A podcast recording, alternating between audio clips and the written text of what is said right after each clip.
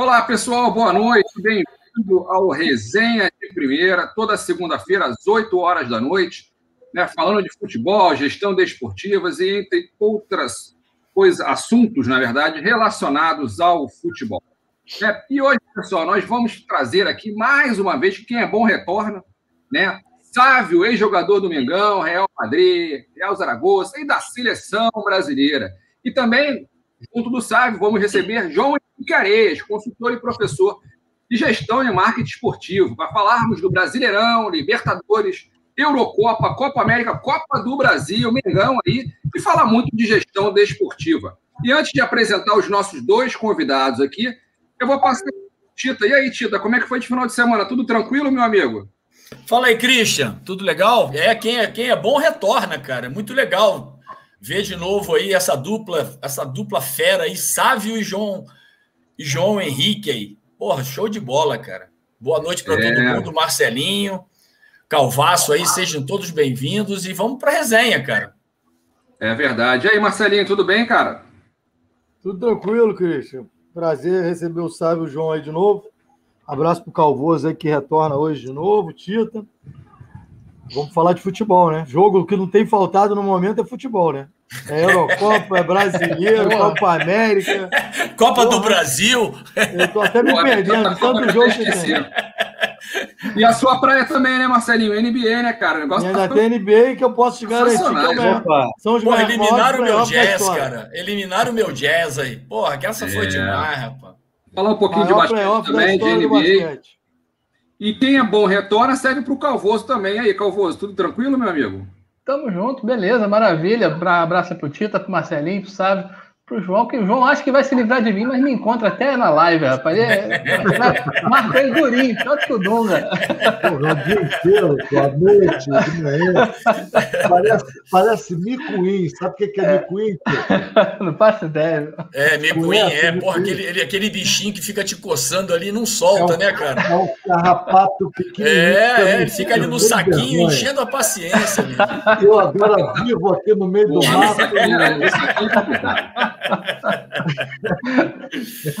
e aí, o, já que o João já começou aqui, e aí, João, como é que você está? Tudo bem? Prazer estar te recebendo aqui mais uma vez. João já é da casa também. Não, tudo bem, está tudo, graças a Deus, caminhando, né, longe da Covid, aqui no meio do mato. E, enfim, sempre é um prazer né, estar com vocês, com o Sávio, que é um, é um, um irmão mais novo. Esse sacana chegava lá na portaria do Real Madrid. Ah, quem é que está contigo aí? Isso até é meu pai. Meu pai. Se eu tenho cara de ser pai. Mas, enfim, é um prazer estar com vocês e vamos lá, bola para frente. É verdade. Já que você falou no Sábio também, e aí, Sábio, prazer estar te recebendo aqui mais uma vez. Prazer, boa noite, Christian. Prazer todo meu, Marcelo, Tita, Calvoso, meu querido João. Prazer é todo meu, assim, é, um, é sempre um prazer muito grande. A gente participou no passado, foi super legal. Muito. Eu estou aqui à disposição sempre. Ô, Sávio, sabe o que, que aconteceu, Sávio? A nossa, a nossa audiência caiu pra caraca, rapaz. Aí, aí o Christian falou, pô, vou chamar esses três de novo, entendeu? Bom, então vamos, vamos aí, é por aí mesmo. Pior que é por aí. É por aí. Pessoal, não se esqueçam, então, pessoal que está em casa aí, de enviar perguntas já, para a gente já estar tá abrindo pergunta para essas feras aí. Calvoso já é de casa, o, pro, o João também, o Sávio também, mas o Sávio e o, e o Calvo e o, e o João aí vão responder todo mundo. E não se esqueçam também de se inscrever aqui no canal, você que está no canal do Edilson também. Edilson, que amanhã faz aniversário, hein, pessoal? Já subi aqui. Amanhã Edilson está fazendo aniversário. Felicidades aí para o Edilson. Não se esqueça de se inscrever aqui no canal Resenha de Primeira. Né? Queria tocar logo com vocês aqui, Sávio, que tem a carreira brilhante aí, tanto no Brasil quanto na, na Europa. João também na área de gestão desportiva, os dois muito relacionados ao Flamengo. Queria começar falando aqui com, com a nossa turma aqui, dos convidados, sobre o Mengão. Né? E saber do, do Sávio, nessa né? fase do Flamengo, esse 2021 aí do Mengão, né, com muitos jogos aí, é, um cruzando o outro, Brasileirão, daqui a pouco a gente vai voltar com a Libertadores também em julho, Copa do Brasil, amanhã tem sorteio da Copa do Brasil. Eu pergunto para o Sávio e para o João aí, é, como é vocês têm visto esse Flamengo 2021? Se é favoritíssimo ao Brasileirão, para mim é, junto com o Palmeiras, né? E para a Libertadores também. Começando com você, Sávio.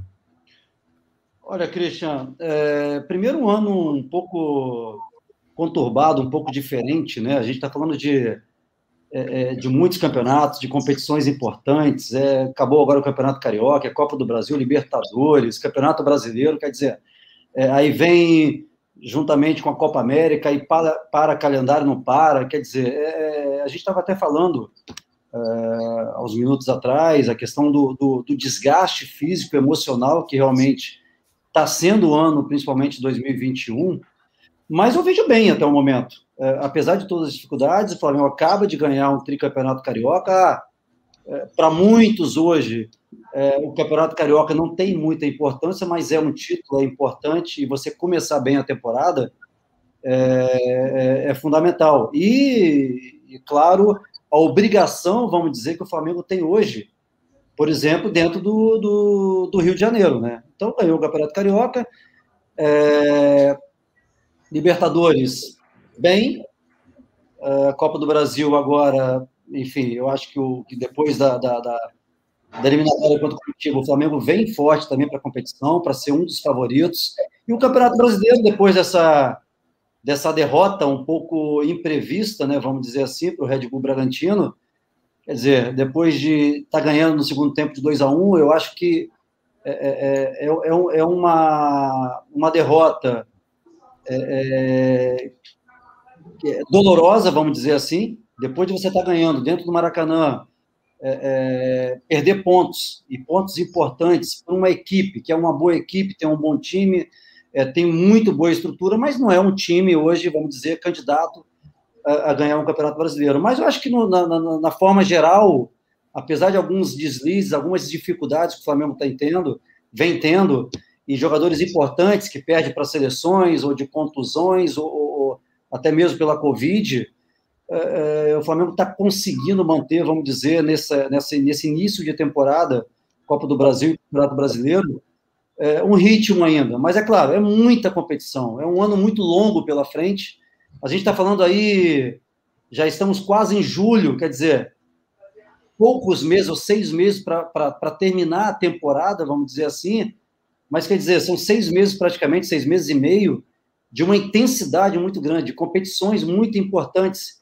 Eu acho que o elenco do Flamengo, principalmente, vai ter que estar muito forte, muito equilibrado até o final da, da, da temporada. João, queria te ouvir também sobre esse Flamengo aí 2021. Olha, o, o, o Sávio expôs bem, bem aí uma coisa que, que eu já estou cansado de me ouvir falando, né? Infelizmente, o campeonato, o futebol brasileiro continua sendo uma coisa retrógrada, atrasada, e graças aos bons deuses, né? É, do futebol, do Olimpo, que seja, o Flamengo é um sopro de esperança nessa questão da profissionalização e consegue mostrar um bom futebol, tropeçou aí agora e tal, mas dentro de um cenário, de um contexto horroroso, né, que vem de federações e CBF, enfim, esse cancro né, do futebol no, brasileiro. Né? Eu falo isso com muita tranquilidade, que o estádio está vazio, isso já me deixa triste. Eu já não consigo, eu não estou conseguindo ver futebol como eu via há dois anos atrás.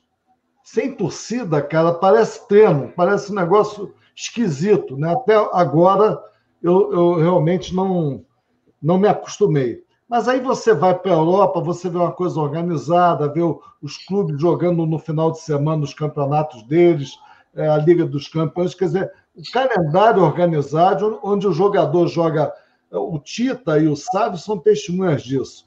Né? Por que, que eles tiveram mais longevidade na carreira deles? Porque foram jogar na Europa, onde ele joga um, é, dois terços dos jogos que joga aqui. Se aqui joga 90, lá joga 60 jogos.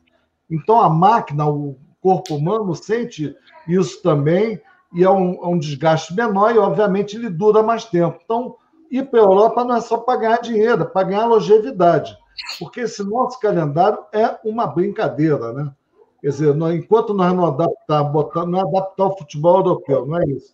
férias no meio do ano, como foi aprovado lá em 2002, né, eu apresentei, Marcelo, dois projetos para o grupo que fez o Estatuto Torcedor, que foi o Pontos Corridos, que foi aprovado por unanimidade, estava lá presidente da CBF, presidente do Clube dos 13, o Marcelo Campos Pinto da TV Globo, Juca Cury, é, Walter Matos, Raí, eram 12 pessoas. A gente fez a apresentação, foi aprovado por unanimidade os pontos corridos, que foi adotado a partir de 2003, está aí, e calendário com férias no meio do ano. Aprovado ali, 100% aprovado, unanimidade, depois a TV Globo não deixou fazer, para a gente resolver um pouco do calendário. E quando eu falo do calendário, gente, não estamos falando do Flamengo e tal, mas é porque o Brasil, quando tinha público, era um público horroroso. A gente perde, não é para os países europeus, não, os principais. A gente perde em média de público no Campeonato Brasileiro o Campeonato dos Estados Unidos, da China e da Austrália. Só citar três. Menos média de público que esses três antes da pandemia. Passou a pandemia, não aprenderam nada, vamos voltar com menos público. Então, cara, é, fica difícil, né? A gente vê o Flamengo fazendo esse esforço, o Red Bull vindo com a filosofia nova. Os demais clubes deviam seguir os mesmos passos, se juntar, olha, vão profissionalizar e fazer logo essa liga antes, ontem. Mas será que os clubes vão conseguir resolver o problema da liga? Em 2002, lá, 2000, por aí, tentaram. A Copa João Avelange foi um horror, organizada pelos clubes voltou para a CBF, mas isso é outro assunto. Eu estou meio chateado aí com essa pandemia, ver estádio vazio. Mas era isso que eu, meu recado. E o Flamengo tem um time aí de sobra, vai ser campeão brasileiro outra vez. Marcelinho, é por aí o Flamengo? O Flamengo está sobrando ainda no 2021? Ah, é claro que acho que o, tio, o Sábio e o João falaram muito bem, mas eu vou repetir o que eu falei que semana passada, acho que o Tita concordou comigo. Eu acho que a gente a, a coisa que a gente mais é, perdeu chance de fazer na pandemia, já que a gente ficou tanto tempo sem futebol, era se adequar ao calendário europeu, que é o grande problema do futebol brasileiro. O futebol brasileiro é o único calendário que anda contra a maré dos campeonatos é, europeus, o próprio argentino, todo mundo tem um calendário igual, só o Brasil que, que vai na, na contramão. Tanto é que quando a seleção brasileira joga, quem acaba perdendo são os clubes. Hoje, principalmente o Flamengo, o Palmeiras, clubes que têm vários jogadores, é, que têm jogadores convocados. Então, acho que a, a pandemia podia ter servido para o Brasil é, fazer o calendário igual o resto do mundo. E a gente nem isso aproveitou. Acho que é mais ou menos o que o João falou. Em relação ao Flamengo, é, eu, assim, a gente já até está ficando cansativo aqui. Óbvio que o Flamengo ainda é o melhor elenco, não, não há dúvida disso. Tem um grande time. Eu acho que o Flamengo vai ter que começar a pensar num substituto para o Gerson. Eu acho que o Gerson é um jogador que no elenco não tem um cara igual a ele. Eu acho que o Thiago Maia vinha fazendo uma temporada muito boa ano passado, antes de ter a lesão. Mas assim, a gente sabe, tem dois jogadores aqui, quando o jogador volta, muitas vezes não volta é, no mesmo nível, a gente sabe disso, foi uma lesão séria, muito tempo parado é, mas vinha jogando muito bem. Inclusive, ele virou titular do Flamengo, conseguiu ganhar a posição aí. Mas o Gerson é um jogador que eu acho que faz muita falta. Eu acho que o que acontece, o que o Sábio estava falando, a gente estava falando fora do ar antes de começar o programa, é uma quantidade imensa de jogos. E o Flamengo está muito prejudicado por, pela série de jogadores que você perde. Você tem hoje o, o Arrascaeta na Copa América, o Isla na Copa América, o Everton Ribeiro na Copa América, o Pedro e o Gerson estavam na seleção olímpica. Então você perde jogadores essenciais para o time. E aí ninguém aguenta. Até porque a gente, o que a gente falou, é, é nítido de você ver que o time está cansado, né? É um jogo atrás do outro. Isso que o Flamengo está devendo dois jogos pelo Campeonato Brasileiro, porque teve que adiar os jogos pelos jogadores convocados. Então, o calendário realmente atrapalha demais, são muitos compromissos, o torcedor não quer saber. Né? O Flamengo, teoricamente, numa situação normal, já tem aquela coisa de ganhar, imagina com esse time. Então, assim, o, o torcedor rubro-negro hoje não espera menos do que conquistar todos os títulos possíveis. E assim, vamos ser, falar bem francamente, o Flamengo tem condição de ganhar todos os títulos. Né? Não é nada nenhum absurdo. Claro que a gente sabe que é difícil, tem um desgaste. Mata-mata é uma história diferente do, do, campeonato brasileiro. Eu concordo com o João. Eu acho que assim, eu estava até falando ontem, vendo jogo, os jogos da rodada, conversando com alguns amigos meus. Eu acho que assim, se nada mudar no cenário do futebol brasileiro nos próximos anos, de 10 campeonatos brasileiros, o Flamengo vai ganhar 7 aí. Não tem como ser diferente. Pode perder um para o Atlético, que hoje tem um elenco também robusto, um Palmeiras, mas dificilmente vai fugir disso. Agora, o mata-mata é outra história. Você pode pegar um dia ruim, perder um jogo, não conseguir reverter. Foi o que aconteceu no passado na Copa do Brasil, que o Flamengo foi eliminado pelo Atlético Paranaense nos pênaltis. Então, assim, mata-mata é uma coisa um pouco diferente. O Marcelinho, você falou uma situação que, que é realmente complicada para o Flamengo, né? São muitos de jogadores desfalcando por causa da seleção, ou olímpica, ou seleção principal. Eu queria saber do Tita, é, o Tita, é, a gente teve um, boas, boas estreias, estreias entre aspas, né? Porque já tinha, o Mateuzinho já tinha jogado no Campeonato Carioca. Mateuzinho e, e o próprio Vitinho também, eles estão, eles têm condições, na verdade, o, o, o Tita, de serem titulares. O Mateuzinho era segundo ali o reserva do Isla, que está na seleção, né? Aí chegou também o, o, o Rodinei, e agora também o Rodrigo Muniz lá na frente também, que está fazendo um bom papel. Aí eu pergunto para você, Tita, Mateuzinho e Rodrigo Muniz, tem condições aí de serem titulares do Flamengo ou ainda é muito cedo para isso? Não, eu não acho não. Eu acho que eles têm condição, eles estão aproveitando a, as oportunidades. Né? O Sávio sabe melhor do que eu essa situação.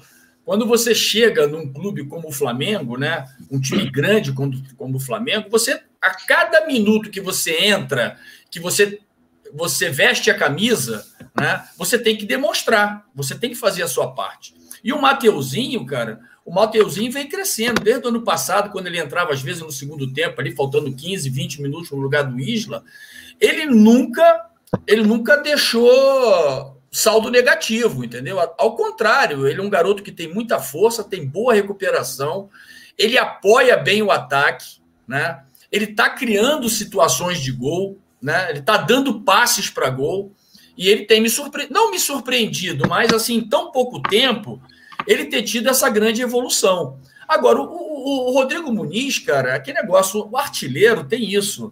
O artilheiro tem isso, né? Ele já no Campeonato Carioca, ele já demonstrou, né? por, por um grande momento do Campeonato Carioca, ele estava como um dos artilheiros do Campeonato Carioca e artilheiro do Flamengo nessa situação. Então, são dois jogadores que têm aproveitado as suas chances, né? O Rogério tem dado confiança a eles dois e tem, tem entrado e jogado super bem. É verdade, Tita. Calvoso, uma pergunta aí para essas feras aí. Então, agora é, a gente já, já, debateu aí que o elenco do Flamengo realmente é indiscutivelmente superior aos demais, até mesmo em relação ao Palmeiras, que é, é o clube ali que está mais próximo, vamos dizer assim. Mas aí, como o João falou também, né? Esse ano a gente tem uma temporada, mais uma vez, sem a presença do público, e aí a gente sente que o Flamengo perde um pouquinho aquela gana, né? Aquela força que vem da arquibancada, sem a presença do 12 torcedor, jogador, que é, que é a torcida do Flamengo. E aí eu passo a bola principalmente para o Sávio e para o Tita, que já tiveram lá dentro de campo. Devido a, a, essa ausência, vocês sentem que há um nivelamento, não digo para conquistar o título, mas para estar tá ali brigando na parte de cima da tabela, como a gente está vendo agora no início dessa, desse campeonato brasileiro, de times como Fortaleza, times de considerado médio, médio padrão, né, vamos dizer assim, próprio Red Bull aí brigando bem. Vocês acham que a ausência da torcida ainda pode nivelar é, o campeonato dessa forma aí, que a gente está vendo aí, esses times Será que eles conseguem se manter por mais tempo é, na frente, do, diferentemente do que acontece em geral na, na, nas competições? Vai, Sávio. Olha, é, eu acho que, de uma certa forma, é, ajuda outros times, por exemplo, que não têm é, tanta torcida, é, é, é, equilibra um pouco. É claro que o fato Maracanã, o fato Flamengo, torcida, é fundamental, é muito importante.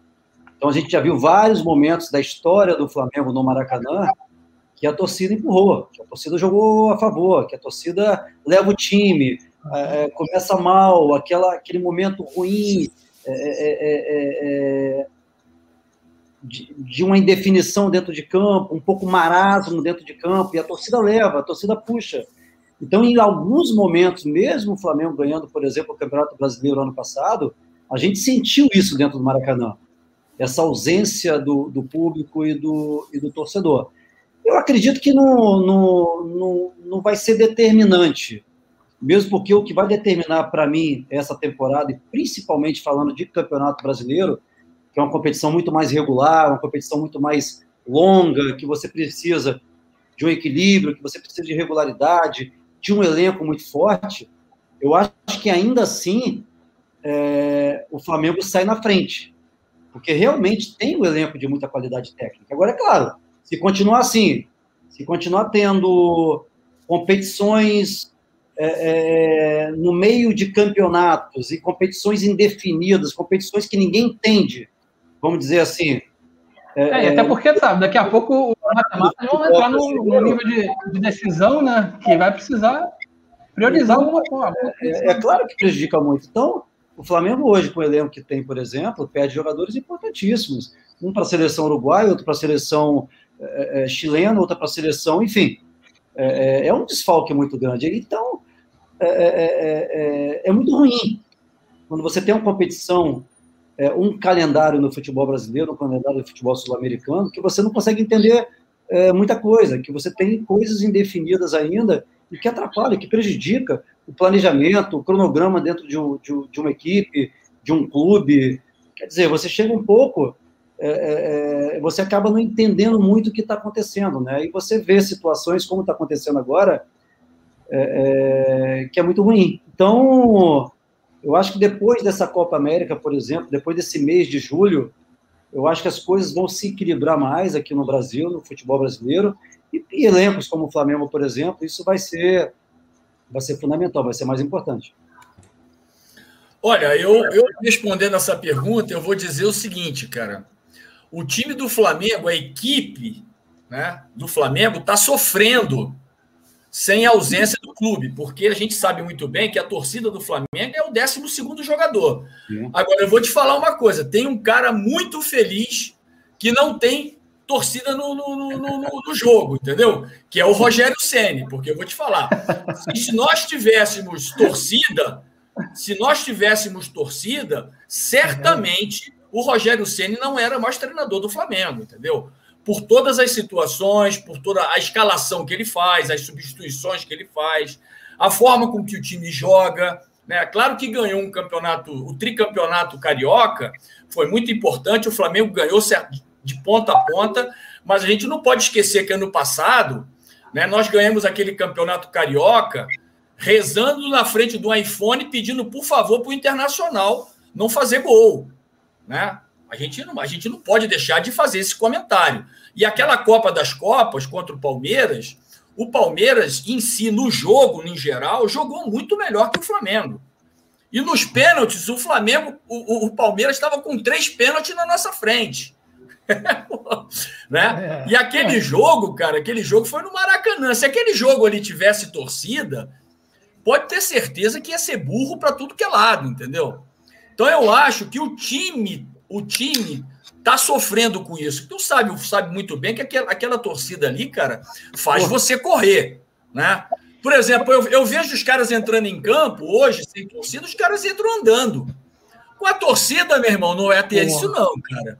Não ia ter isso aí, não, entendeu? É fundamental, é fundamental. Então eu acho, eu acho sim que a torcida do Flamengo, você entrar no Maracanã, com o Maracanã com 80 mil pessoas só de torcedor do Flamengo, meu irmão, se o cara não correr, pode ter certeza que a, a torcida vai pegar no pé dele, entendeu? Então eu acho que o Flamengo está sendo muito prejudicado, claro, sem essas situações aí da seleção principal, da seleção olímpica, do, de uma quantidade de competições, né? Mas o elenco do Flamengo, cara, o, elenco do Flamengo é extraordinário. Né? A gente falou aí, vocês falaram do Fortaleza. Eu acho que esse início de campeonato, essas equipes, eles começam bem, mas não tem estrutura para se manter nos primeiros lugares. A gente sabe que esse pessoal aí, no decorrer da competição, o pessoal vai caindo, entendeu? Mas eu acho isso, cara. O Flamengo é muito prejudicado pela falta da torcida, muito. E agora está beneficiando o Rogério Ceni, cara. Ô, é Tito, o... só para lembrar, só para lembrar que o Vasco foi líder ano passado na quarta é. rodada. Vamos sim, sim, sim. E é. caiu, e caiu para a segunda divisão, para a Série B, é verdade. Bem lembrado.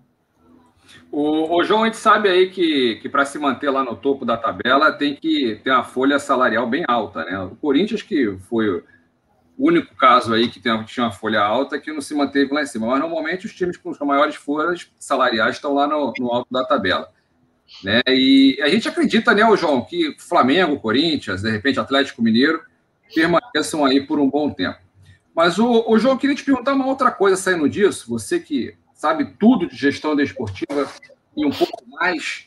Né? A gente está tendo esse movimento aí que você até citou no início, né, da criação de uma liga, uma tentativa, né, mais uma vez, criação de uma, de uma liga aí no, no, nos 20 principais clubes do Campeonato Brasileiro, mais os clubes da Série A, tomando né, conta aí da, da, do Campeonato Brasileiro, ficando a, a CBF com a seleção. Você acredita, João, que dessa vez vai engrenar esse, esse movimento, ou você acha que é, é ser passageiro, que tem muita vaidade entre os clubes, que na hora que chegar na, na parte de divisão de cota de TV, o negócio vai explodir? Olha, eu sou otimista, né? Continuo sendo otimista. Acho que um dia vai ter que acontecer isso. Tomara que seja agora. Nós tivemos a chance lá em 87, o Clube dos 13. Engraçado que eu tive com, eu viajei com o Márcio Braga depois, acho que foi em 92, por aí, 93.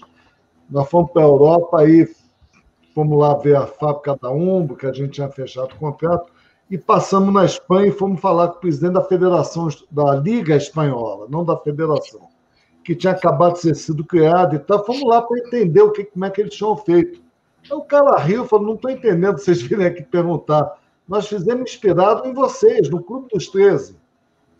E a Liga Espanhola, a inglesa, a alemã, surgiu tudo depois que o Clube dos 13 mostrou: olha, a FIFA não é a toda poderosa, não vai chegar aqui ameaçando é, desfiliar via CBF.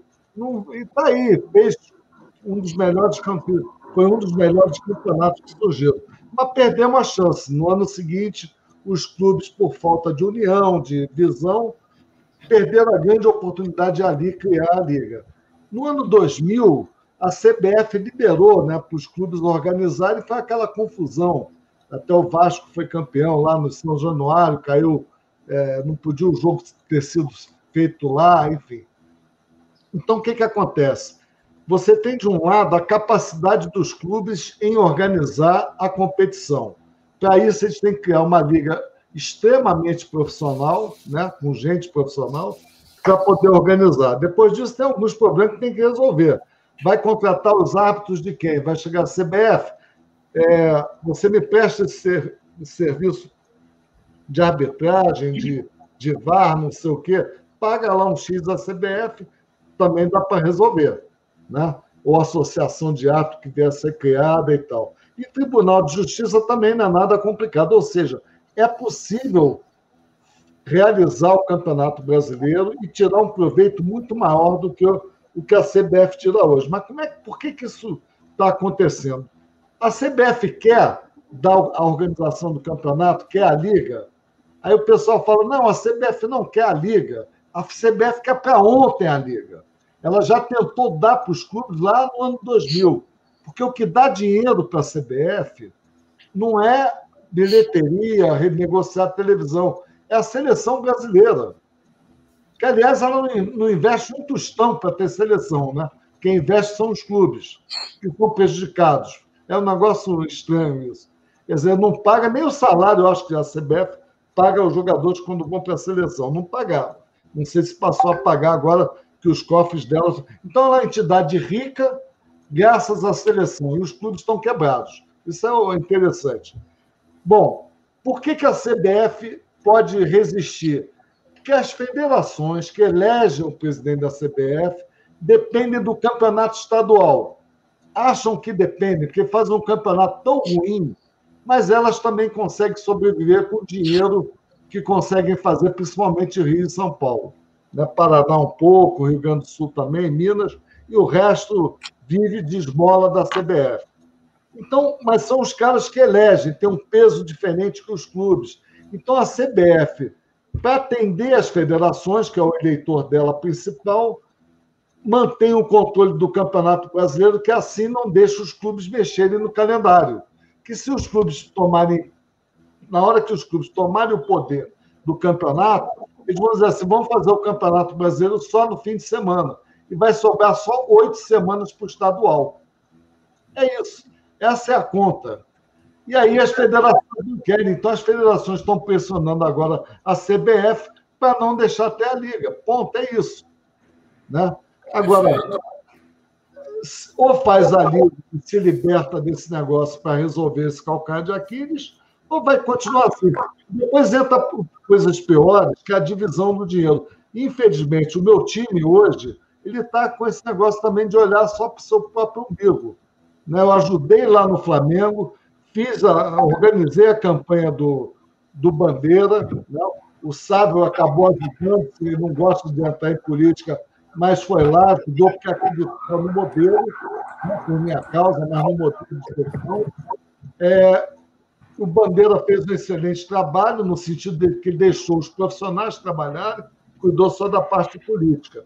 E, é, agora, na hora que vai começar a falar de divisão de dinheiro, o Flamengo quer ganhar mais, o Corinthians ganhar mais, e quem paga a conta do Flamengo é o Vasco, o Fluminense e o Botafogo. Já dizia Márcio Braga, lá em 1976, Francisco Horta, que tinham essa visão.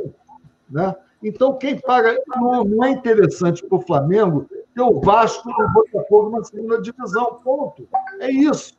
Ah, João, você está maluco? Você está traindo o Flamengo? Não, companheiro. Eu não quero. Valoriza o produto, né, ô João? Valoriza o Campeonato Carioca. É, eu não quero perder de 3 a 2 de virada para o Bragantino, porra. Para o Red Bull, com todo respeito, que é um claro. time profissional, que é tudo que eu gostaria, até eu gostaria de trabalhar lá, se um dia há, há 10 anos atrás, não agora.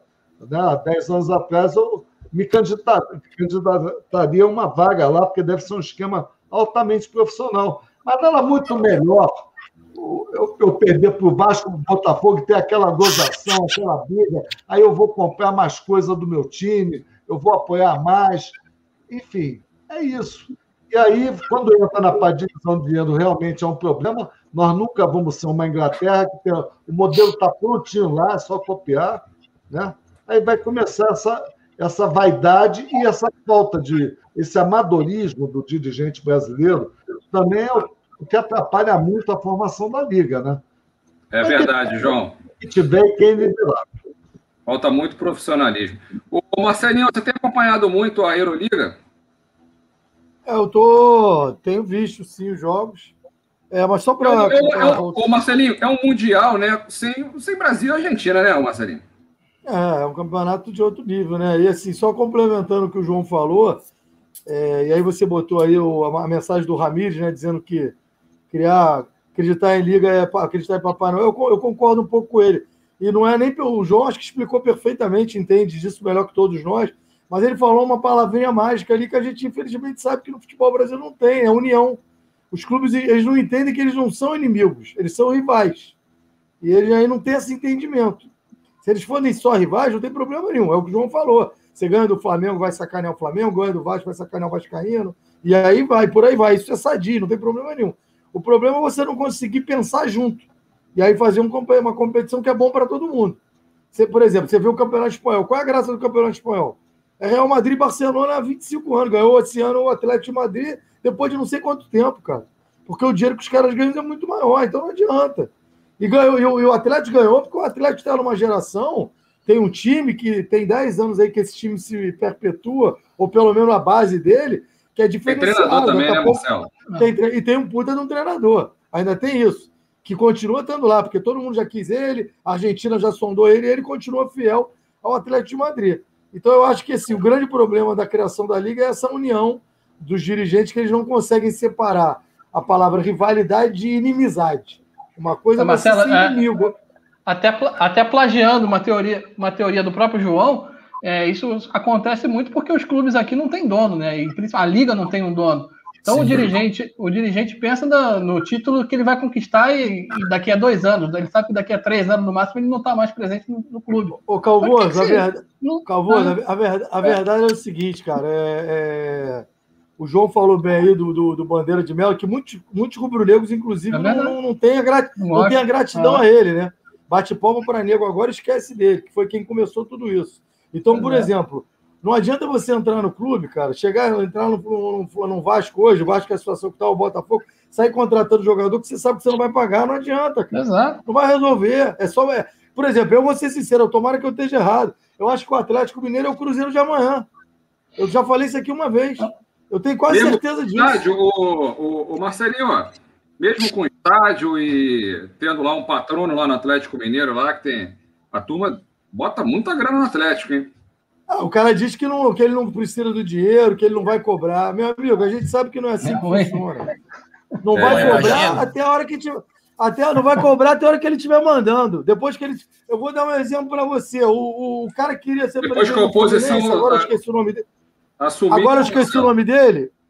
Eu esqueci o nome dele agora. Que queria ser candidato a presidente na última eleição, mas aí o, o estatuto. Pedro Antônio? Ele estava fora do estatuto, não lembro o nome dele. Estava bancando lá o CT.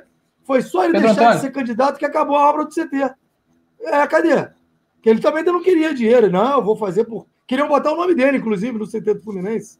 Que ia, que ia ser o maior absurdo da história se isso acontecesse. É isso, cara. Tem esse papinho de que não quer dinheiro, que não vai cobrar, isso é uma cascata. A gente tá careca de saber que isso é, É uma verdade. cascata, entendeu? Ô, ô, ô, ô, Christian, Oi, Eu- oi, Tito. posso, eu posso emendar uma pergunta aí pro, pro João? Claro, manda bala. Ô, João, toda essa organização que o Flamengo montou, né? Toda, toda essa qualidade de pessoas que você ajudou a montar lá, trabalhou com, com, com bandeira de melo. Você acredita que pode ter algum presidente que consiga destruir todo esse trabalho? E o Flamengo volte a ser aquele time que. Igual a esses que a gente tem hoje aqui, que não paga, que tem que esperar, que três meses não, não, não recolhe o, o INSS. tu, acha que eles, tu, tu, tu acha que alguém consegue destruir esse trabalho que foi feito aí no Flamengo?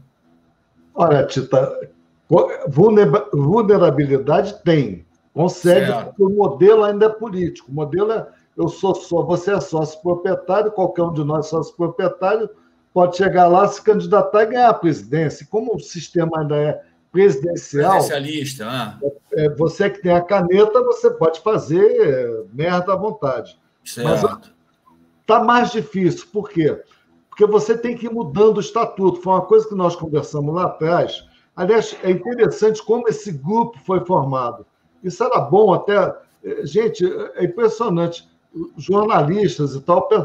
Tentem entender como é que nasceu essa coisa do Flamengo para que os outros clubes façam, não é a mesma coisa, não. Cada um tem a sua história, a sua cultura, mas sigam o mesmo caminho, que é interessante Claro, porra. o Walter Matos, que era, é o dono do lance, que é flamenguista, né? Ele, de saco cheio de ver o Flamengo um ano campeão, como todo bom flamenguista, um ano campeão brasileiro, o outro ano briga para não cair. E, dí- dívida, e mais não sei o que, e não paga. O Sábio tinha lá, né? No salário, o, mês levava 90 dias, não é isso? É, é, enfim. Então, é, é, é, é, o que, que o Walter fez? Ele, como conhecia executivos do mercado, o presidente da, da Sky flamenguista, o presidente da Visa, do, do cartão de crédito Visa flamenguista, presidente da Cielo, anunciantes grandes né, de, de- da mídia em geral, ele dono de um jornal, ele começou a conversar com os caras e falou: "Ó, vamos fazer um grupo aqui para a gente discutir o Flamengo. E os caras toparam.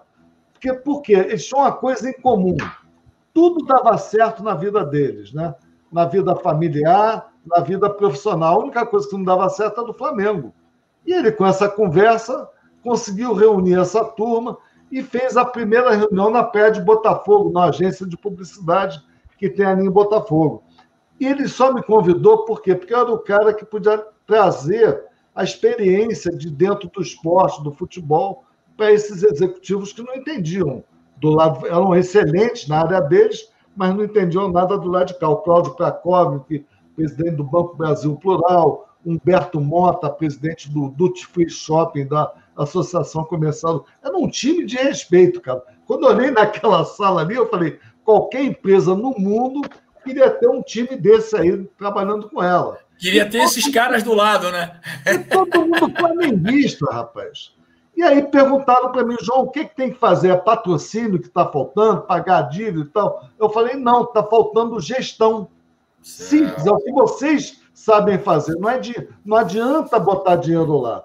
Nos anos 90, aquelas empresas grandes botaram 100 milhões de dólares no Vasco, 80 milhões de dólares no Flamengo, ESL, Nations Bank, e todo mundo voltou com o rabo entre as pernas. Bank of, Bank of America, né? É, então é, o que falta é modelo de gestão. Aí ah, tá modelo de gestão, eu falei, ó, tem um bacana que foi o Real Madrid que lançou no ano 2000, quando o Sávio estava lá, que foi o Florentino Pérez, assumiu e criou, botou o dirigente amador num conselho gestor e falou: quem vai operar o clube no dia a dia vai ser um presidente profissional, contratou um CEO. E debaixo do CEO só profissionais. Foi simples o que ele fez. E a mesma coisa do Flamengo. Aí eu, eu expliquei para eles isso: ó, nós temos que ganhar o poder, temos que ir lá ganhar a eleição. Primeira coisa, para escolher aí candidato e tal, e acabou que teve 2009, a gente não conseguiu, mas em 2013 era o Valim e o Landim foram impugnados, aí entrou o Bandeiras que não me, colocar como vice-presidente, eu falei que não vamos pegar outro, aí pegamos o Walter D'Agostino e ganhamos a eleição. E a, a partir dali, você tinha que fazer o quê? Ganhamos a eleição, mas tem um outro problema. Vamos profissionalizar, bacana, mas isso vai durar três anos e nós vamos tomar porrada, porque nós não vamos ganhar nada. Porque nós vamos ter que, que, que recuperar o clube. Não dá para recuperar o clube fazendo contratação maluca. Então, nós temos que nos preparar para isso. Então, como nós vamos nos preparar? Com transparência com a torcida, dizendo que realmente vai ser feito e tal. E o Bandeira fez isso, bancou essa, essa brincadeira. E, em paralelo, vem a parte complicada. Você tem que ter gente tua no conselho deliberativo, que é onde se pode mudar o estatuto, e ir mudando o estatuto, para dificultar a eleição dos aventureiros. Então, hoje, hoje, você pode ser candidato no Flamengo? Pode, mas você tem responsabilidade lá que antigamente não tinha. Você tem que mostrar que você tem tanto de grana para botar, que você pode absorver uma, uma, uma cacetada se fizer besteira. Então já tem a tal da responsabilidade fiscal. O Flamengo tem uma. É só pegar lá, entrar no site do Flamengo e dar uma olhada no estatuto. E aí começou a os aventureiros. Com isso fica mais difícil. Mas ainda é possível, porque um maluco com grana pode se eleger presidente do Flamengo. O João, em cima disso aí, o Ramires está perguntando aqui para aqui, ó, por que vocês acham que o Flamengo não quer virar empresa, João? Não, é, não é não querer virar, né? Até eu acho que, que eu questiono isso. Você tem, no mundo, você tem dois modelos, né? Tem um modelo empresa e tem um modelo de clube associativo. Os dois clubes que mais faturam no mundo, um é empresa e o outro é associativo, que é o Real Madrid, que é um modelo associativo como o nosso, e o Manchester United, que é uma empresa cotada em bolsa. Os dois brigam todo ano para ver quem fatura mais e os dois são vencedores. Então, os dois modelos são iguais. Para virar empresa, companheiro, você tem, aí você vai ter que mudar uma cultura de mais de 100 anos que o Flamengo tem e passar por todos aqueles conselhos muito difícil de você conseguir aprovar a mudança para a empresa. É verdade. De bola, Depende boa. muito do, do, de cada clube, né? É uma particularidade. Ô, Sávio, ó, Euroliga tá bombando. A gente tem acompanhado aí no, nos canais aí do Plim Plim, né? Euroliga 2020, 2021, para mim é uma Copa do Mundo sem Argentina, Brasil e também eu botaria Uruguai também, pela tradição. O Uruguai também forma sempre bons times. Ô, Sávio, o que tem te cantado aí nessa Euroliga, né? Hoje eu vi um jogo da Holanda, a Holanda surpreendendo. Para mim, os favoritos é, é, são Espanha, Espanha não, desculpa, França e, e, e Alemanha, né? E um, um, segundo escalão aí colocaria Portugal, Holanda, é, esses, entre outros aí, a Itália também está fazendo uma boa campanha. O que, que tem te Você chamado? Esqueceu o melhor time. Esqueceu o melhor time que é a Bélgica, pô. Eu coloco, no, no segundo, eu coloco no segundo é escalão, Marcelo. Melhor time. Pô, não, tá nem de, não, não, deixou nem quicar, hein, Marcelinho? Ah, nem, porra, o cara. Ô, Tito, o cara não botou a Bélgica nem entre os seis, porra. Tá não, bota no segundo escalão. Bota é disparado o melhor time. Não, tá a Bélgica é terceiro escalão, Marcelinho. Tá olha lá, porra. Segundo, segundo. Pra, Marcelo, pra mim, França e Alemanha. Vamos ver o Sávio tá bom, aqui. Pô. Faz a aposta aí. Aposta aí. Eu sou Bélgica. Vocês são aí Alemanha, tradição, eu sou Bélgica. Eu sou França, mas tudo bem. Tá bom. Sabe o que, que tem te encantado?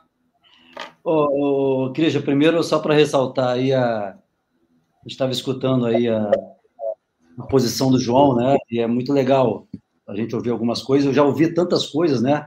Então, eu e o João, é, vamos dizer, estamos juntos desde o do princípio, do, do, início da minha etapa como jogador, ali na transição do sub-20 profissional. Eu já participei de algumas, algumas reuniões e que o João estava, e essa questão dessa polêmica de liga. De, então, é muito bom sempre escutar a opinião dele. É, olha, a, Euro, a Eurocopa, para mim, está me surpreendendo de uma forma muito positiva. Eu tenho gostado bastante dos jogos. É, e jogos assim, que a gente considera um pouco, ah, pô, esse jogo vai ser chato, esse jogo vai ser ruim. Não, pelo contrário, são bons jogos. É, é, é hoje, por exemplo, teve Rússia e Dinamarca, foi muito legal o jogo, 4 a 1 para Dinamarca. Quer dizer, é, é, que a gente falou um pouco antes também, daquele ambiente do estádio, né? O torcedor em Copenhague, da Dinamarca, aquela euforia, muito legal, e um bom jogo, um bom jogo. Então, outros jogos também que a gente não acreditava muito, né? Porque não são favoritos, mas foram jogos realmente muito bons. Então, acho que ao nível é, tático, técnico principalmente, me surpreendeu e está me surpreendendo muito. Favoritas?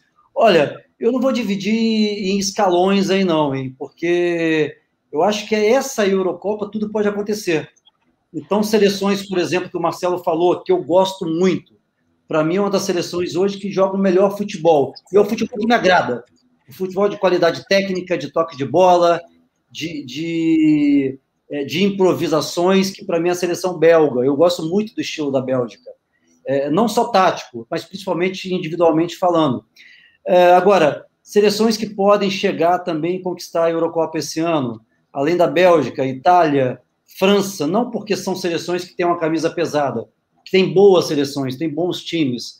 É, a seleção da Alemanha, depois do último jogo contra Portugal também, pelo que fez, pelo que demonstrou, pode chegar e conquistar é, esse título. Então, assim, eu acho que tem um equilíbrio muito grande, seleções que me surpreenderam bastante ao nível técnico e tático, principalmente, Agora, se você colocasse quais são os principais favoritos, eu colocaria França, eu colocaria Alemanha, é, eu colocaria a seleção italiana, a seleção belga, e olha, o olho está bem na seleção holandesa, hein?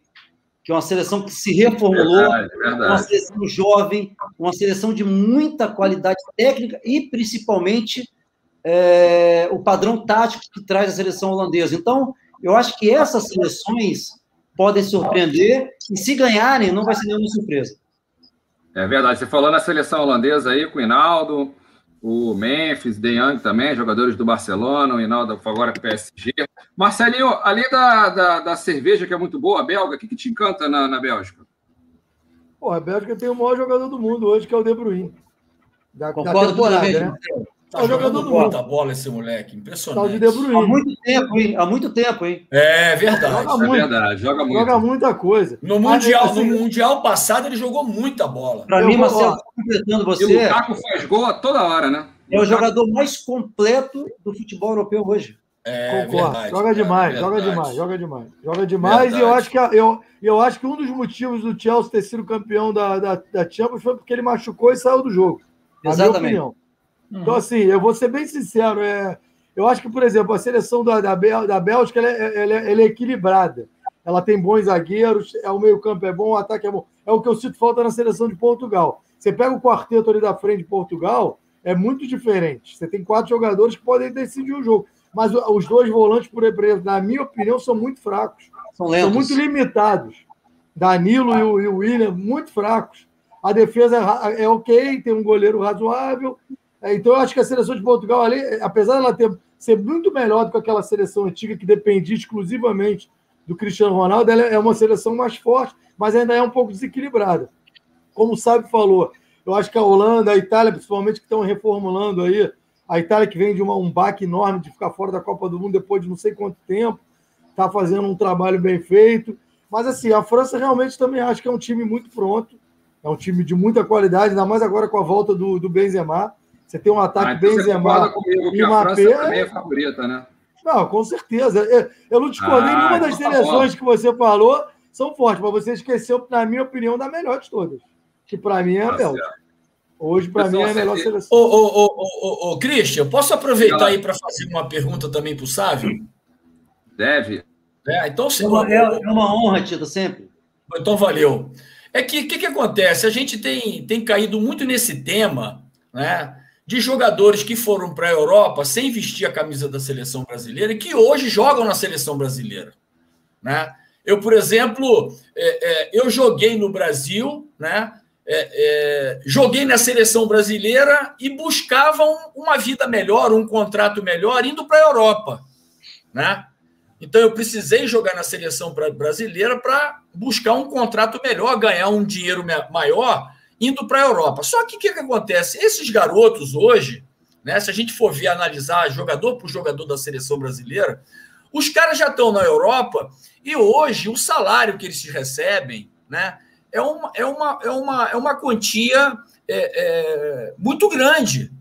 Então, a minha pergunta, sabe, é o seguinte: será que motiva esses jogadores que jogam hoje na Europa, no Manchester City, no Real Madrid, no Barcelona, na Inter de Milão, né, no Paris Saint-Germain, será que motiva esses garotos ainda a jogar, jogar na seleção brasileira? Defender a seleção brasileira?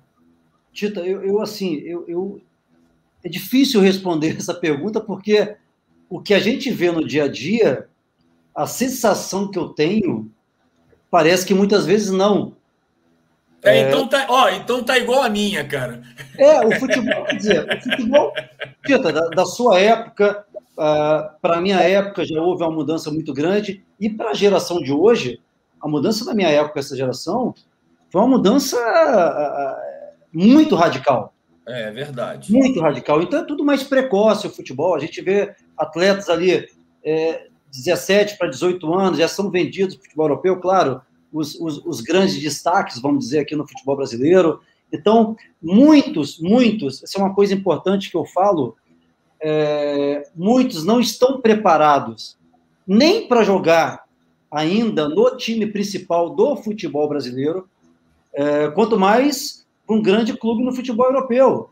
Porque você quebra uma etapa, você sabe muito bem disso, Tita. Você queima, queima uma etapa, né? Teve essa transição, e qual é a transição que eu estou falando?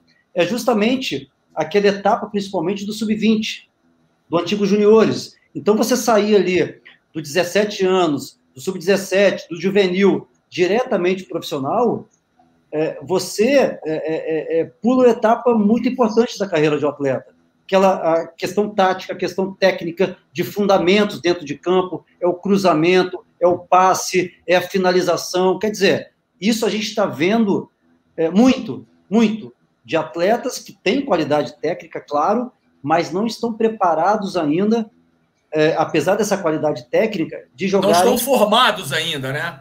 Preparados e formados técnico e taticamente para jogar, é, por exemplo, no time principal. Então a gente tem acompanhado isso. É, realmente o futebol mudou bastante. Por exemplo, vou dar o meu exemplo, Tita.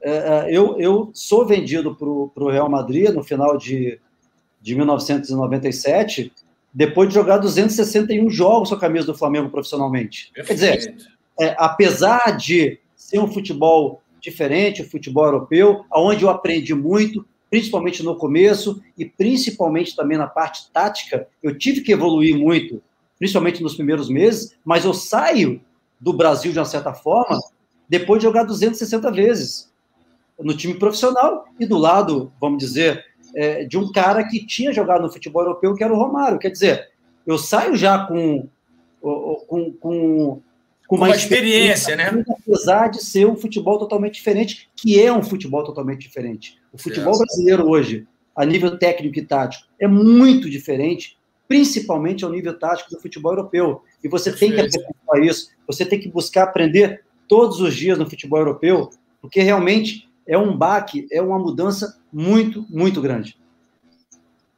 Show. É verdade, é verdade. Pessoal, em cima de Euroliga, alguém quer acrescentar mais alguma coisa? Então, olha só, Cris, só para completar o que o Sábio falou, vou dar dois exemplos de, do que ele falou. Paulinho, que era do Vasco, não consegue se firmar no uhum. Bayer Leverkusen. É um tá tremendo jogador, reserva, não consegue não jogar. Consegue, não consegue, não consegue levantar. jogar. E, E o Fluminense agora com dois jogadores, um tá jogando, é muito claro que ele não tá preparado ainda, que é o Kaique, ele não consegue terminar um jogo pelo profissional. Fisicamente ele é um jogador que ainda não aguenta, isso é muito claro. E o Metinho, que acabou de sair, uma polêmica danada aí, que o Fluminense, onde eu apurei, não tem culpa de nada. Pelo que eu apurei, o pessoal do staff dele não tem culpa de nada. Então, assim, é, vai se não consegue jogar no Fluminense, vai jogar no, na França, porque ele vai ser emprestado. Ele não vai nem se apresentar no Manchester City. Vai jogar no time francês, agora me fugiu o nome. Não sei se é o Liège, alguma coisa assim. Então, assim, não adianta, cara. É, eu acho que o Sábio tem toda a razão. E eu acho que, assim, além de tudo isso, por exemplo, ele falou dele quando ele saiu do Flamengo. As pessoas adoram meter o pau no Neymar. O Neymar, quando foi jogar no Santos, ele era campeão da Libertadores, ele era campeão da Copa do Brasil, ele era tricampeão paulista, ele tinha quase 300 jogos pelo Santos, sendo que ele é. decidiu todos esses campeonatos. E nego ainda dá porrada no cara, filho. O nego ainda adora bater no cara. E assim, é, respondendo o, a pergunta. O Marcelinho, colaborando. Tita, só para só para responder ah, tá. a sua Desculpa. pergunta. Vai lá, não, vai só para responder lá, sua pergunta, eu acho que o Neymar, por exemplo, tem um puta de um tesão de jogar na seleção brasileira. Esse tem. Eu tenho, você nunca deixou de jogar. Toda vez que vem quer jogar, não quer ser poupado. Esse tem. E a gente, é. vocês foram, e vocês que foram jogador, sabem que ele só jogou a Copa do Mundo de 2018 porque ele era o Neymar. Porque ele não tinha condição de jogar. Pelo menos 100%, entendeu? Só isso. Não, outro nome, eu só queria, eu só queria eh, dar outro nome, né? Que, que, que foi meu jogador lá no Vasco, bem garoto, com 15 anos. Foi o Felipe, Felipe Coutinho. Coutinho. É, ele também aí. foi, né? Ele foi, ele ficou rodando em vários times até ele realmente ganhar essa experiência, ganhar essa visão, que nem o Sábio falou, né? Tática, técnica e física, para ele poder realmente expressar todo o futebol dele. Pô. O Tita, o Wellington Silva, que jogou a temporada passada no Fluminense, ele era um jogador da, da geração dele, que ele era considerado o Neymar. Era ele o Neymar, o ataque da seleção brasileira, e o Felipe Coutinho, eram os três da seleção. Ele foi vendido para o Arsenal, depois de ser campeão do mundo pelo Fluminense na Copa Nike, que era um campeonato mundial da categoria, fazendo gol no Old Trafford. Foi 2 a 1 Fluminense sobre o Manchester United.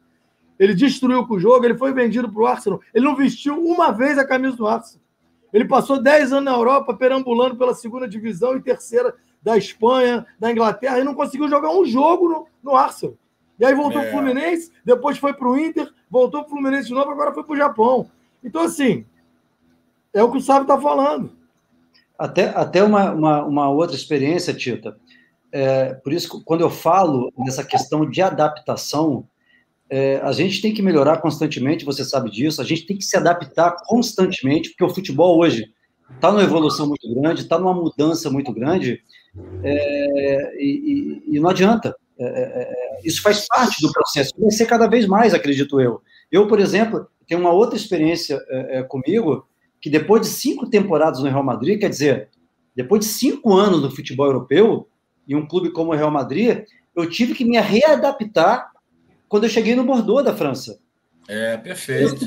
Nos primeiros três meses, eu tive uma dificuldade muito grande de entender o futebol francês, de entender que o futebol francês era totalmente diferente do futebol é, espanhol, que o futebol francês era muito mais força física, que era muito mais correria, que era muito mais intensidade, vamos dizer assim. Tanto que nos primeiros três meses eu tive uma dificuldade muito grande, eu tive que me readaptar para jogar o campeonato francês. E graças a Deus, depois eu tive uma sequência muito boa até o final da temporada. Mas quer dizer, o que você me perguntou e o que a gente está conversando aqui é, é, é, a dificuldade que eu estou vendo e que eu vejo em muitos atletas que saem, principalmente muito cedo do futebol brasileiro, e tem essa dificuldade muito grande em se adaptar no futebol europeu. Perfeito.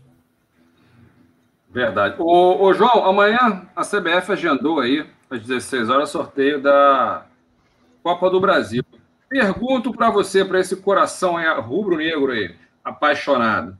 O Flamengo pode escolher adversário ou não deve?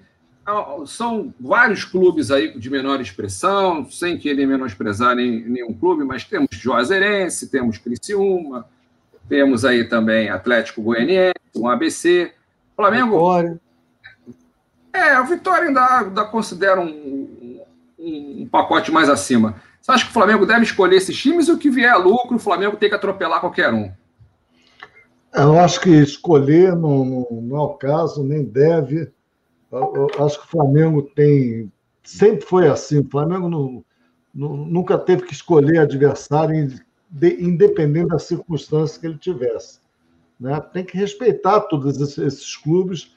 A Copa do Brasil é um belo evento que pode se continuar sendo organizado pela CBF, porque você junta aí as equipes das várias divisões do futebol brasileiro, né, de quatro divisões, e, e, e é uma festa, eu acho que é uma festa do futebol brasileiro e, e o Flamengo tem mais a que jogar. Eu acho que deve jogar onde ele nunca foi, chegar lá, fazer a apresentação, até a torcida, ter o prazer de, de ter o time jogando para si. Então, é, é outro departamento. E depois, claro, nas fases seguintes, vão acabar funilando os melhores, aí os grandes. E ganhar mais uma Copa do Brasil sempre é bom. É, o pessoal está pedindo o São Paulo aí, o Flamengo pegar o São Paulo. O Calvoso, Fluminense e, e, e Vasco devem escolher adversário? Como é que você está vendo isso aí?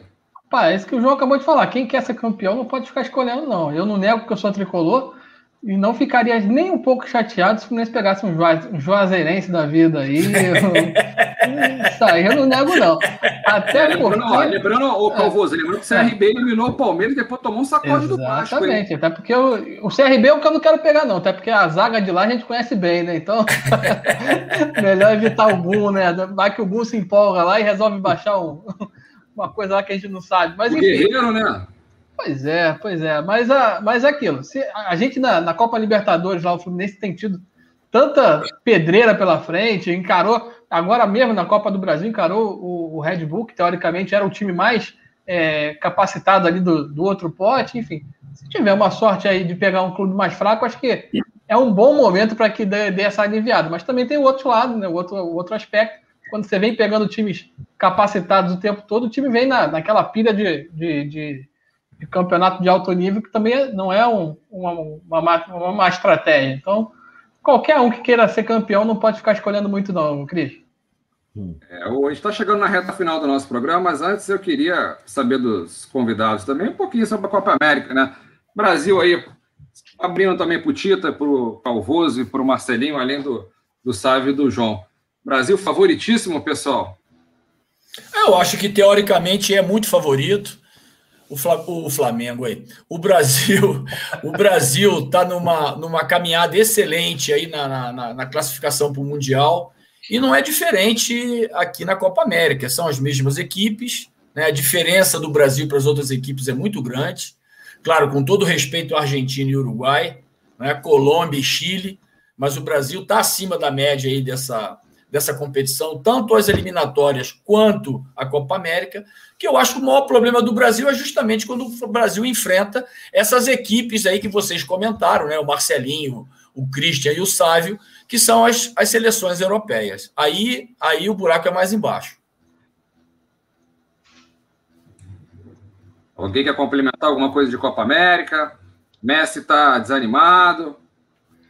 Copa América? Eu queria, queria, queria, Onde estão jogando a Copa América? Quem é a Copa América? a Copa América, Cristian, a Copa América não dá nem vontade de ver, irmão. Você se Cristian, eu vou te dizer que o Brasil e Peru deu gosto de ver só o Neymar jogando. Que ele acabou com o jogo. É aquilo que você falou, né, Marcelinho? Parece que ele tem vontade mesmo de, de vestir a camisa verde e amarela. Mas aí eu pergunto até, é, sabe, é, você que é... E os brasileiros têm mais vontade com ele, né? Não sei porquê, não, não sei o que ele fez. É. Eu vou acrescentar muito pouco. Ah, que isso. Eu, eu, eu, eu, eu quase não vi a Copa América. Sério, não, mas não é, nem, não é nem em relação à Copa América especificamente, não. É em relação a, a, ao momento do futebol.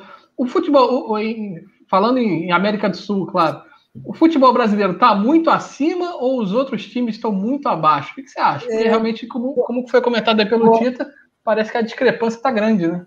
Boa pergunta, Calvoso. É difícil responder essa pergunta. Eu, eu, Pô, só estou te colocando pergunta oh, difícil, hein, cara? Eu, sou sincero, eu sou sincero, sabia que eu, eu já me coloquei pensando numa pergunta assim: será que o futebol brasileiro está muito à frente? Ou o restante está muito abaixo do futebol brasileiro? Quer dizer, Eu, eu, eu confesso que eu não sei. Eu, assim, eu estou vendo, infelizmente, em relação à Copa América e eliminatórias, um nível muito baixo, muito baixo. Quer dizer, é uma disparidade muito grande do futebol brasileiro para outras seleções, como Venezuela, Peru, Bolívia, é, é, é, a própria Colômbia, Equador. Quer dizer, eu, eu não consigo ter essa, essa ideia de quem está. Se realmente o futebol brasileiro está muito à frente ou as demais é, estão muito abaixo. Eu confesso que eu tô... me permita, me permita lançar uma teoria, não é nem uma teoria minha, mas é uma teoria questionando vocês. O, o futebol europeu se fechou muito desde a temporada passada com aquela Liga das Nações, enfim, e está diminuindo esse intercâmbio de seleções. Vocês acham que pode ser um efeito desse, desse isolamento europeu, que aí as outras, as outras escolas não estão tendo contato com, essa, com essas seleções, ainda que os principais jogadores atuem na Europa?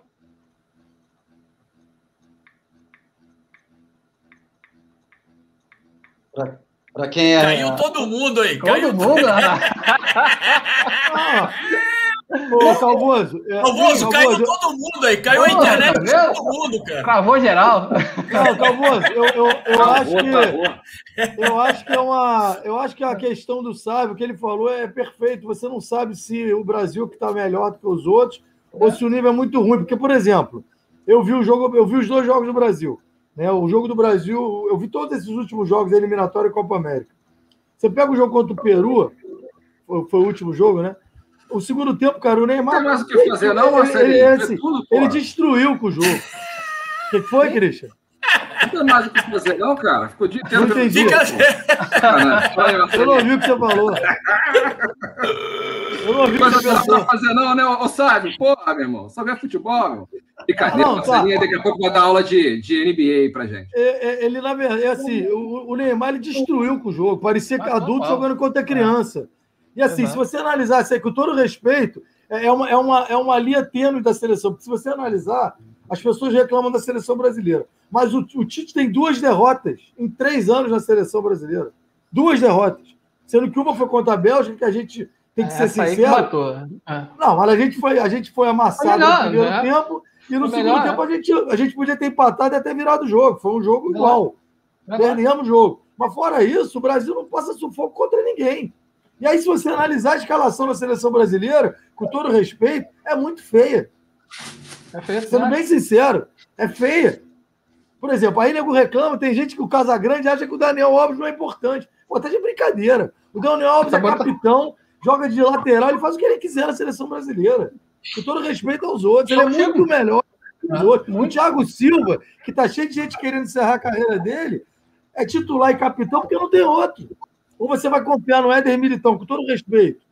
Pô, é bom jogar. É não dá, não dá para comparar com o Thiago Silva. É Marquinhos e Thiago Silva. Entendeu? Então, assim, tem alguns jogadores que você acha que talvez não dê mais, mas estão lá porque não tem reposição. É o que as pessoas reclamam no basquete. Ah, como é que o Alex ainda está na seleção? Como é que o Varejão? Porque não tem outro para botar. Eles são melhores do que tem. Marcelinho, por falar em basquete, Marcelinho, como é que você Diga. tem visto playoffs aí, sabe também que gosta muito de NBA? Esse Pô, jogo. Eu, eu adoro, eu adoro, meus filhos, tem dois filhos aqui, fanáticos pela NBA, dois torcedores oh, do Lakers, um apaixonado pelo, pelo LeBron James. Então, estou acompanhando direto aqui. Christian, você pediu para eu falar de NBA hoje, eu vou tentar fazer um resumo aí, porque já está na semi, já tá nas finais das conferências.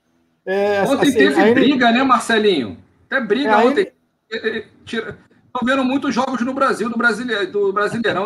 19. Não, assim, a, ver... tá pegando. A verdade é o seguinte: assim, eu falo de carteirinha, posso. Claro que é minha opinião, mas para mim é são os melhores playoffs da história do basquete dos Estados é. Unidos.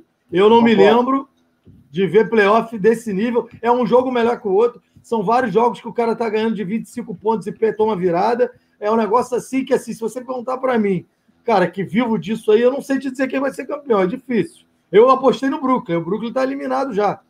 Né? Porque o Brooklyn. Pô, eu apostei no, no Utah Jazz, cara. Então, mas aí. O Utah Jazz estava ganhando de 20 pontos e acabou perdendo o jogo, pô. O que, que acontece? A NBA, esses últimos dois anos, tá tendo o um efeito do que a gente reclama do calendário do futebol. A NBA tem quatro meses de férias, quatro, cinco meses de férias, e por causa da pandemia, principalmente os times que jogaram a final do ano passado, que foi o Lakers e o Miami, praticamente não tiveram férias. Ficaram um mês de férias. Então o Lakers sentiu. A quantidade de jogador que está fora da temporada, que machucou. Ó, o Caé agora está fora, o Kyrie está fora, o Harden jogou no sacrifício, o Lebron ficou fora muito tempo, o Anthony Davis ficou fora muito tempo. Então, assim, não sei qual foi o jogador que falou numa entrevista, até meio que de uma maneira meio irônica, dizendo que quem vai ser campeão é quem se mantiver é, saudável, porque todo mundo está machucando. O Christian Paulo jogou, o Chris Paul não jogou o último jogo porque contraiu o Covid, estava na quarentena. Então, assim, resumindo, eu acho que hoje, na, na, na Conferência Leste, que a final vai ser Atlanta é, contra o Milwaukee. O, o Milwaukee, na teoria, é o favorito, é um time que há dois anos aí briga para. Teoricamente, é o time que briga para ser campeão, né? Com os principais, tem o Antetokounmpo, que foi, nos últimos três anos, dois anos MVP, considerado MVP. É um time que se reforçou, está mais equilibrado. Realmente conseguiu ganhar do, do, do, do, Brooklyn na marra. Né? Claro que o Brooklyn sentiu muito a falta do Kyrie e o, e o Harden jogou a meia boca. E do outro lado, cara, é muito difícil falar.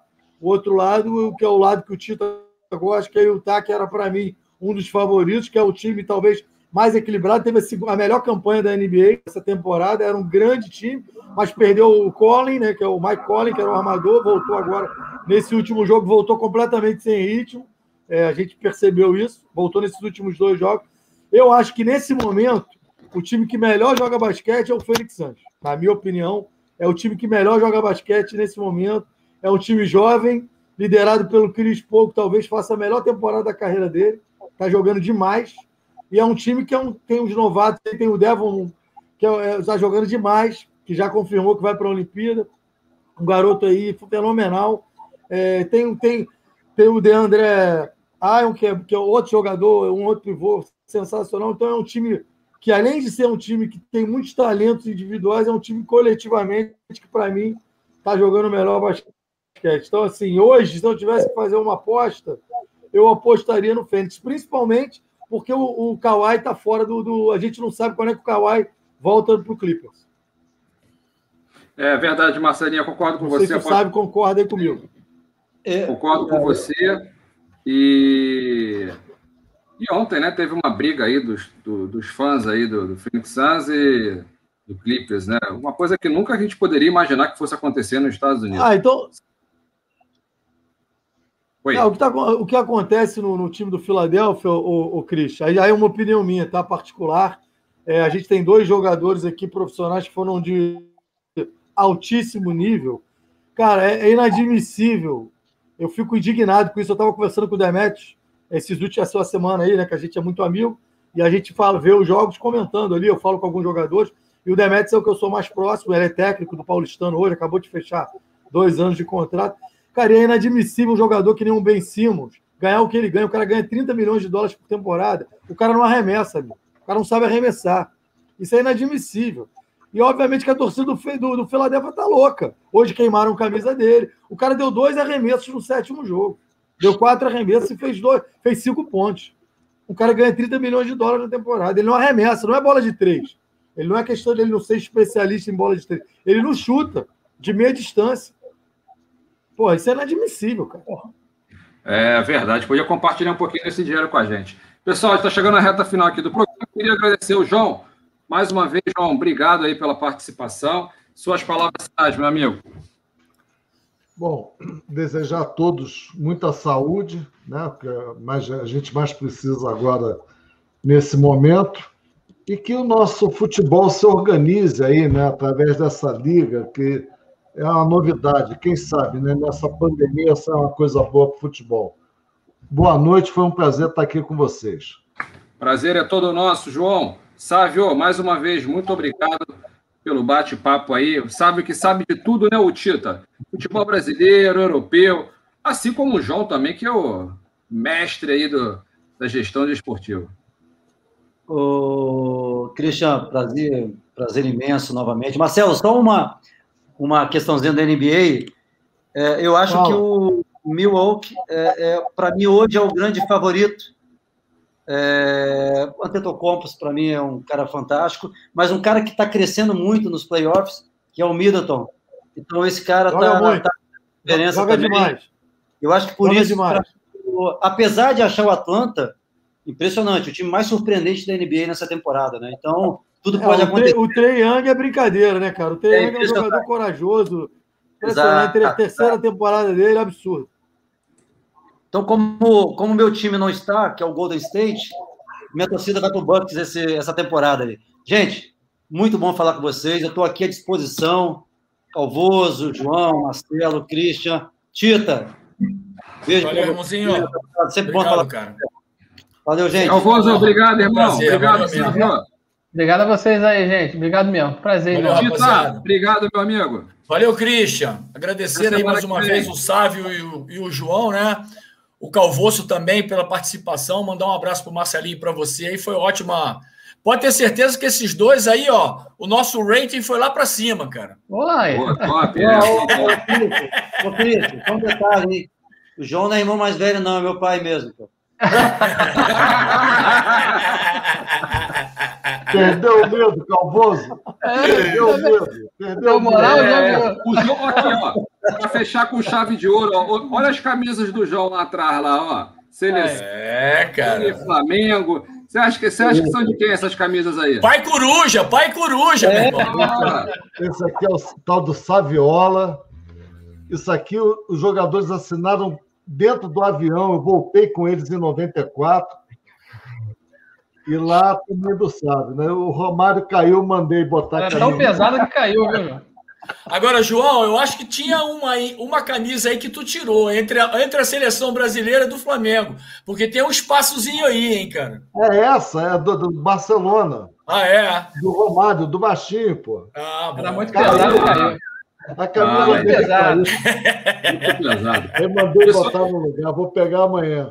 Valeu, João. Obrigado, irmão. Valeu. Mais uma vez. Pessoal, não se esqueça de se Valeu. inscrever no canal e dar aquela curtir a nossa live. E até a próxima segunda. Grande abraço, pessoal. Se cuidem. Valeu, rapaziada. Grande Valeu.